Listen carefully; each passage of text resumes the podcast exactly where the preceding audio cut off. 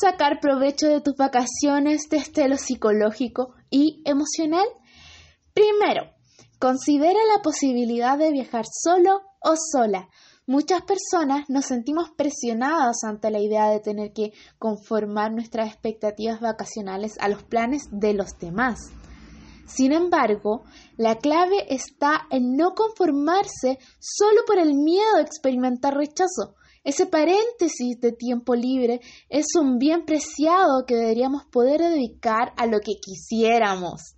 Por eso, la idea de viajar sin compañía, eligiendo nosotros mismos el destino, es un plan perfectamente válido y que no debería tener problemas en cuanto a la relación con los demás.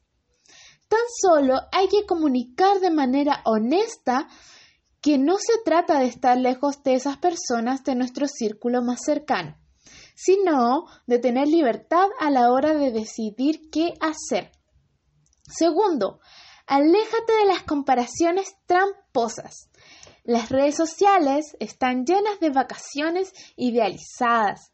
Si nos las tomamos en serio, como si fuesen un reflejo fiel acerca del modo en que la gente disfruta de sus días libres, es muy fácil sentirse mal. Por eso, lo mejor es evitar valorarlo todo desde la mirada de alguien que tan solo se dedica a comparar entre lo que le sucede durante los días de vacaciones por un lado y el estereotipo de vacaciones paradisíacas por el otro. Tercero, si te quedas en casa, haz ejercicio. No salir de nuestra ciudad es también una opción perfectamente válida.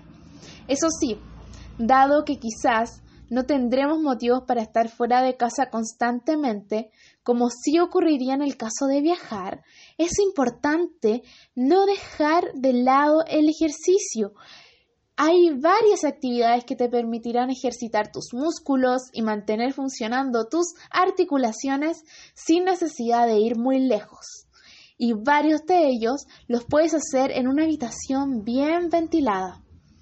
Cuarto, en caso de vivir una mala época, acude a profesionales.